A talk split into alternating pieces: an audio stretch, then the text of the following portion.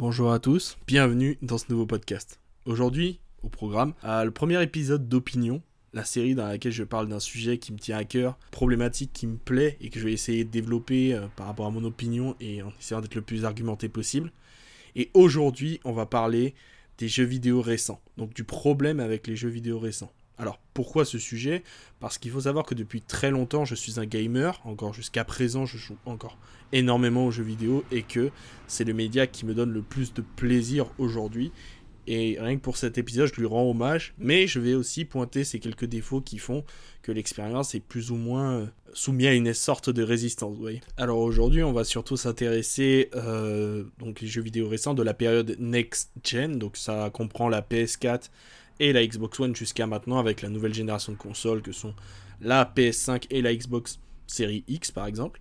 Et euh, d'ailleurs, je, précise avant de commencer que ce relevé de problème est purement subjectif. Et donc, euh, ces critiques envers le, jeu vidéo actuel seront très différentes en fonction d'un individu ou d'un autre.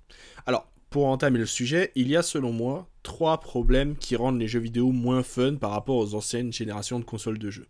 Alors, le premier, mais pas des moindres, ce sont les mises à jour. Alors, il y a une époque où quand on achetait un jeu vidéo, je sais pas si vous avez connu cette période, on avait juste soit une installation à faire, ou parfois même rien du tout, euh, en fonction de certaines consoles. On achetait le jeu et on pouvait en profiter directement. Euh, je prends exemple ici euh, des jeux de Nintendo 64 ou de PS2, qui sont de très anciennes consoles, qui n'avaient pas ce souci de mise à jour, parce que les jeux étaient finis pour ces consoles-là. Et il faut dire aussi que l'époque ne s'y prêtait pas du tout. C'est quand on arrive sur la PS3 et la Xbox 360, donc ce qu'on a appelé les old gen maintenant, euh, que c'est un changement qui va s'opérer avec l'arrivée surtout des jeux en ligne. Donc euh, là, les développeurs euh, de grandes marques de jeux vidéo en ligne, je prends l'exemple de Call of Duty, ils vont pouvoir proposer davantage de contenu sur leur jeu, donc des mises à jour pour, appliquer des correctifs, des, des mises à jour de contenu, des DLC ou des contenus additionnels payants. Le point positif pardon, qu'on avait sur euh, ces mises à jour, c'est qu'elles étaient peu fréquentes et qu'elles n'étaient pas forcément très longues.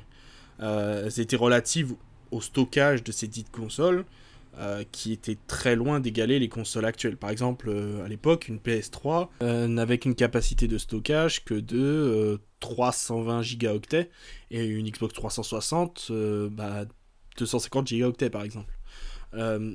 En fait, le véritable point négatif avec les consoles next-gen que j'ai évoqué plus tôt, c'est que maintenant qu'elles sont dotées d'une grande capacité de, stockage, on parle quand même de consoles qui peuvent avoir jusqu'à 1 Tera de stockage, donc 1000 gigas, euh, les mises à jour sont devenues beaucoup plus fréquentes et beaucoup plus nombreuses. Alors, il faut nuancer ce propos. Euh, les mises à jour, il faut le dire, sont nécessaires dans le sens où elles apportent la suite du contenu que, que va créer un studio de jeux vidéo. Ça peut être une nouvelle saison, comme les Battle Royale avec l'exemple de Fortnite. Euh, bah, le studio implante des modifications graphiques, un nouveau pass de combat, de nouvelles cosmétiques, euh, ce qui donne du nouveau contenu aux joueurs. Et on peut saluer d'ailleurs Fortnite parce qu'à ses débuts, bah, on avait une mise à jour quasiment hebdomadaire, ce qui fait qu'on n'était jamais en manque de contenu et qu'il y avait un suivi régulier de tout ce qui se passait sur ce jeu-là. Alors, dans ce sens, expliqué comme ça, c'est positif. Cependant, si ces mises à jour sont utiles aux joueurs et aux gens lui-même, bah, ça reste une contrainte pour ceux qui ne possèdent pas la fibre optique. Alors là, c'est l'instant statistique un peu chiante mais très court.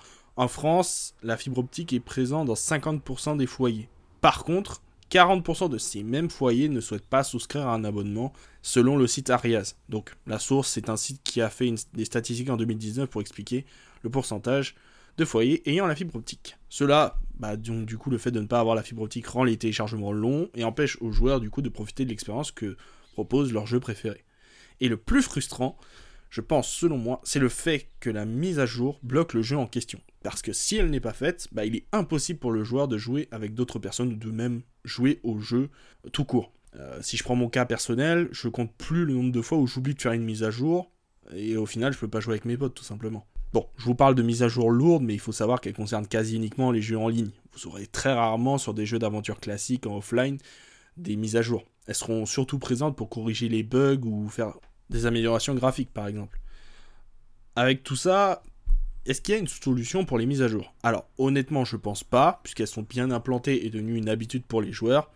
Cependant, il y a des solutions qu'on peut trouver et qui sont assez acceptables. c'est le fait de pouvoir télécharger des mises à jour en avance, donc les mises à jour de saison pour les jeux en ligne. Et c'est ce qu'avait proposé notamment euh, Call of Duty Modern Warfare 2019, qui avait proposé aux joueurs de télécharger la mise à jour de la nouvelle saison un jour avant le début de celle-ci. Et même si c'est pas grand chose, ça quand même, c'est quand même une initiative qui a le mérite d'exister. Donc pour les mises à jour, je pense que c'est à peu près tout ce que je pouvais en dire. Mais ensuite, il n'y a pas que ce problème-là que j'avais relevé, j'avais aussi relevé le deuxième problème, euh, qui est ce qu'on appelle le cross-platform. Alors pour vous expliquer globalement ce que c'est, c'est tout simplement le fait que toutes les consoles puissent jouer ensemble sur des jeux en ligne. Exemple, vous pouvez tomber contre d'autres joueurs dans le monde euh, qui jouent sur PC, Xbox ou Switch si vous êtes sur PlayStation 4 par exemple. Alors, je vais être franc avec vous, le seul point positif que j'ai trouvé à ce système, c'est le fait de pouvoir jouer avec des potes qui n'ont pas la même console que vous. C'est tout. Et encore, il faut que le jeu soit disponible sur toutes les plateformes.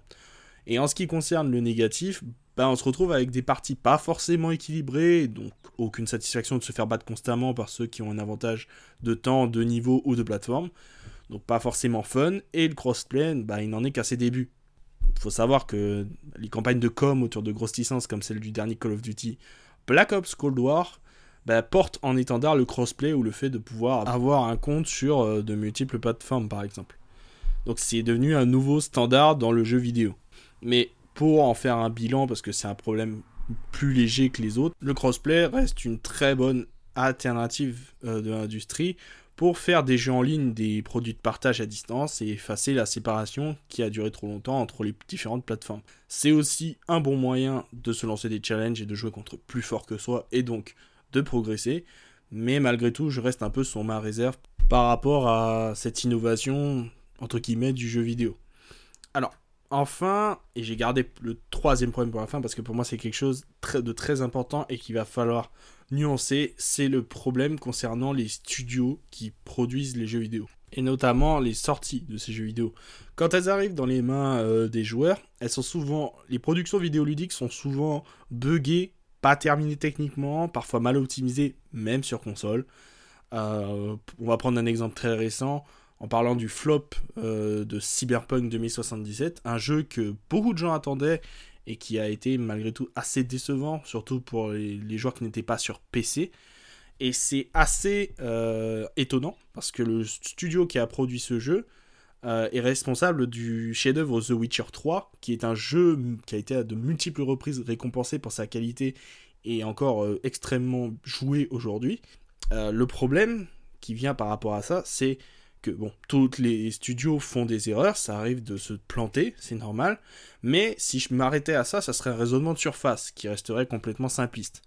Euh, et en écrivant ce podcast, je me suis rendu compte du nombre de problèmes internes en lisant des articles et en regroupant des sources, euh, des problèmes internes que pouvaient avoir certains studios, par exemple du harcèlement sexuel ou sexiste, euh, la pression des délais et encore plein d'autres choses sombres que je ne veux pas détailler ici parce que sinon ça serait trop loin à expliquer. Euh, tout ça pour dire que bah, ces gens dont les noms sont trop souvent méconnus euh, donnent leur cœur et leur, passion aux médias le plus rentable chaque année qu'est le jeu vidéo. Et pour être tout à fait sincère avec vous, c'est juste frustrant. Parce qu'en tant que consommateur, je veux me dire que j'achète un jeu qui a été fait avec le cœur et qui ne sera pas fini à grands coups de mise à jour ou même injouable les premières semaines de sa sortie. Alors, je pense que le cœur est plus juste que l'appât du gain ou la mauvaise gestion du management.